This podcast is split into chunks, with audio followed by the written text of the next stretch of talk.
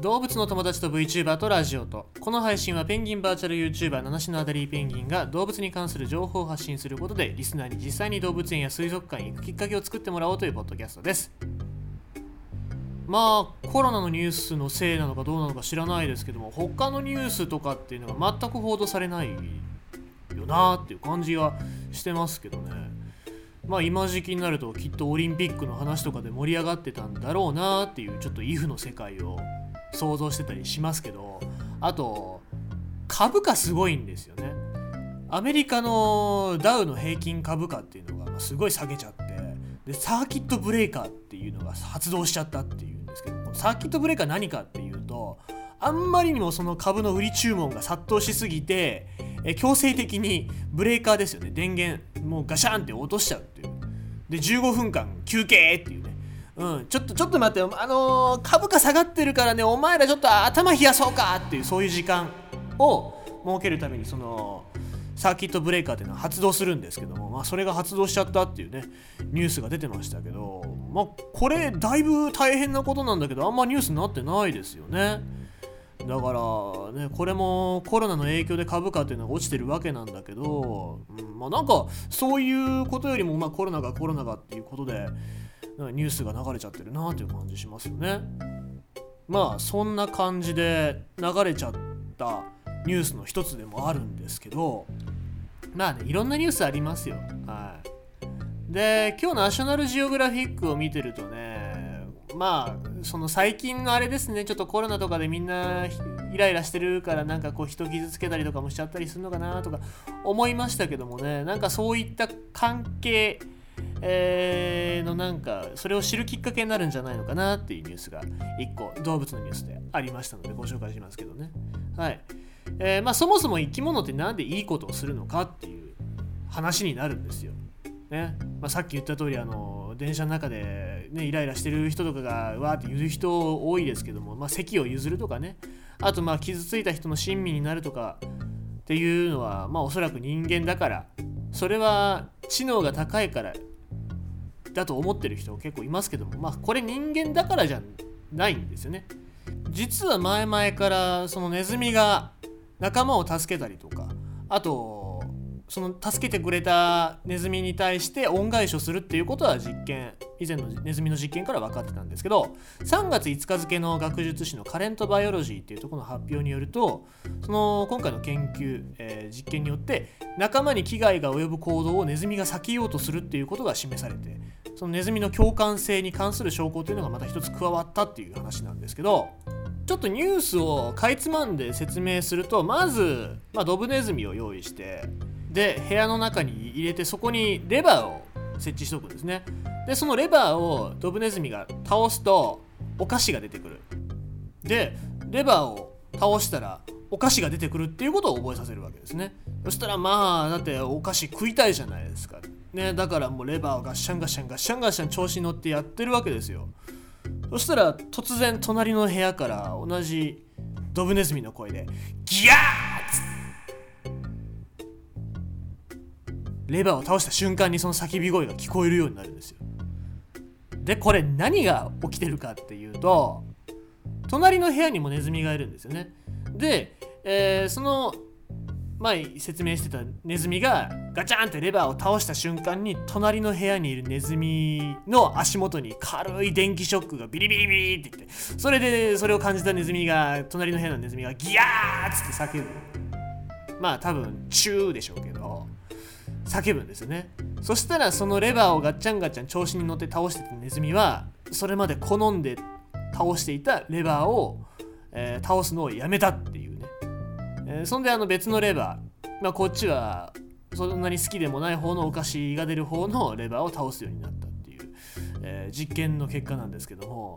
これ、え人の中にもあるんですけども人の中人の脳の中には、えー、仲間がき仲間に危害を及ぼすような行動を回避するっていう、えー、特徴があるんですけどこれを司るのが、えー、全体上皮質っていう部位で調整されてるらしいんですよね。で今回の実験でネズミの同様の振る舞いも、えー、全体上皮質が制御してるっていうことが示されたと、えー、いう話なんですよね。でこれがね人以外の動物で確認されたっていうのはこれが初めてで、えー、なんですけどちょっとななんかネズミにやるのすごい残酷だなと思ったので僕の嫌いな人間でねあのこの後は、えー、皆さん想像してほしいんですけどね。はい。えー、まあこの実験で、えー、分かったことっていうのが分かったことっていうか、えー、役に立つんじゃないかっていうのが、えー、2つあってまあ、一つはえ仲間への危害を回避することで哺乳類の進化の歴史が深く根付いてるっていうことを示唆してるっていうことですね。まあまあ、なかなか難しいこと言うんであれなんですけど人とネズミっていうのは、まあ、9300万年前に枝分かれしたんですけども、まあ、そこに類似点があるっていうことですね。まあ、例えばネズミは人と同じようにコカイン中毒にもなるし過密状況になると暴力的な行動を起こしちゃうっていう話もそうなんですけど、まあ、満員電車の中で、まあ、コロナウイルスのニュースがはびこってる中のそのイライラっていうのもそうなのかなってちょっと僕は思ったりしましたけどね。あと全体上皮質に異常をきたしてる人たち、まあ、例えば言うサイコパスだったりソシオパス。だったりっていう人たち、まあ、こういう反社会的な行動を起こしてしまうパーソナリティ障害を改善するための薬の開発に役立つかもしれないっていう話をされてましたね。で、えー、まあ、ちょっとこの実験の詳細を言うんですけど、まあ、メスオス合わせて24匹のドブネズミを訓練してで、まあ、2種類のレバーおやつが出てくる2種類のレバーで、まあ、そのうち、まあ、ネズミも好き好きがありますからね、えー、どっちか好きな方をガチャンガチャン好んで押すようになるわけですけどで、えー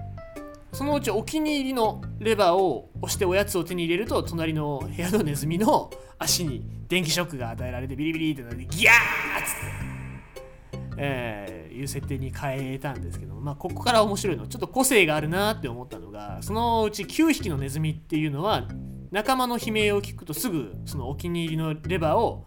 えー、倒すか押すか忘れたんですけどあの押すのをやめてあんまり好きじゃない方のおやつが出てくれれば押すようになったこれが、まあ、一番最初にさっき言った実験の結果ですけどもただ、えー、もう何匹かはもう最初のショックに気づいもうギャーって聞こえると怯えてしまってどっちのレバーも押せなくなってもう誰も傷つけたくない。誰も傷つけたくないっつって。で、えー、押せなくなっちゃう子もいる反面何も気にしてないようなネズミもいたと。まあだからあの隣の部屋でギャーっていう叫び声が聞こえてもふんふんふんふんって言いながらガッシャンガッシャンガッシャンガッシャンやる。でそのたんびに隣のネズミがギャーって叫ぶんだけどそれに対しても別に何も気にしてないようなそんなネズミもいたっていうね、えー、まあこれも個性があるんだろうなと思うんだよね。だから人もそうだよね。うん。若干あのそういう何も気にしてない子っていうのはそういう若干サイコパスじゃないけども、まあ、ソシオパスじゃないけどそういう資質じゃないけどあるのかなとは思うんだけどね。ただこれちょっともうちょっと先に進んだ話で面白いのがおやつの報酬。だからそのレバーを倒すと好きなおやつが3倍もらえるっていう実験にこれ残酷だよな ね、報酬のやつを3倍にして行う同じ実験を行うと、えー、前回はレバーを変えて仲間に危害が及ぶのを防いでいたネズミ、まあ、さっきの9匹のネズミですよね、えー、これが同じレバーを押し続けるようになってしまったとだからあの報酬が3倍になるとまあいいやっつって「いけ!」っつってレバーガチャンってギャーって叫ん隣の部屋でネズミがギャーって叫んでてももう調子に乗ってもう3倍もらえるからいいやっつってのガッシャンガッシャンやり始めるっていうね、えー、結果になったそうで。ね、これもすごいね。でもうこれ実験の後半ではまあ仲間への危害を回避したネズミね。あもう嫌だ嫌だ。僕は僕は誰も傷つけたくないんだって言ってたネズミに対して、えー、麻酔を投与したと。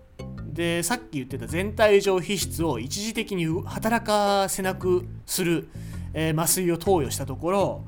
えー、もうそのネズミは仲間を助けなくなってもう無言でも何の無意識にあのガッシャンガッシャンレバーを倒し続けるってもうだから隣でギャーって叫び続けるネズミがいたとしてももう何も考えずに、ね、全体上皮質が麻痺してますからもうガッシャンガッシャンガッシャンガッシャンやり始めるっていうね、えー、そういう実験も地獄。地獄ですよ。人間で例えたら地獄。だからこの実験で考えさせられることっていうのは仲間を助けるっていうのは利己的な理由だからなのかそれとも本心からその隣の人隣のネズミを助けようとしたのかっていうのがちょっとどうなんだろうなって考えますよね。だから人で例えるんだったら悲鳴を聞くことで自分が不快な思いするじゃないですか。うわやだなって思いたくないからレバーを倒さないのかそれともうわ隣で傷ついてるやつがいるからやめとこうって思うその本心から相手を助けたいからなのかっていうのがすごい気になりますよね。ただまあそういうのっていうのはまあ生物学的な仕組みの中にその、まあ、9300万年前から受け継がれてきた、えー、遺伝子だったりそういう仕組みなんだなって考えることはまあもしかするとその世の中に平和をもたらす傾向があるんじゃないかなっていうことでその研究者の人は話してますけどね。えー、ちなみにね先日ちょっと話変わるんですけど、まあ、NHK とかに出たでおなじみの天岡さんっていうねあの VPTV ののお友達がいるんですけどね。その人僕のこのポッドキャスト聞いてくれてるって言ってたんでで感想をどうって聞いたら返ってきた答えがね聞き流すのにちょうどいいですねって言われたんですよね。だからね僕がもし僕と天岡さんがですよもしネズミに転生してこの実験に参加させられたら僕はまあお菓子さん天岡さんの悲鳴を聞くためだけにレバーを倒し続けると思います。今日はそんなニュースでした。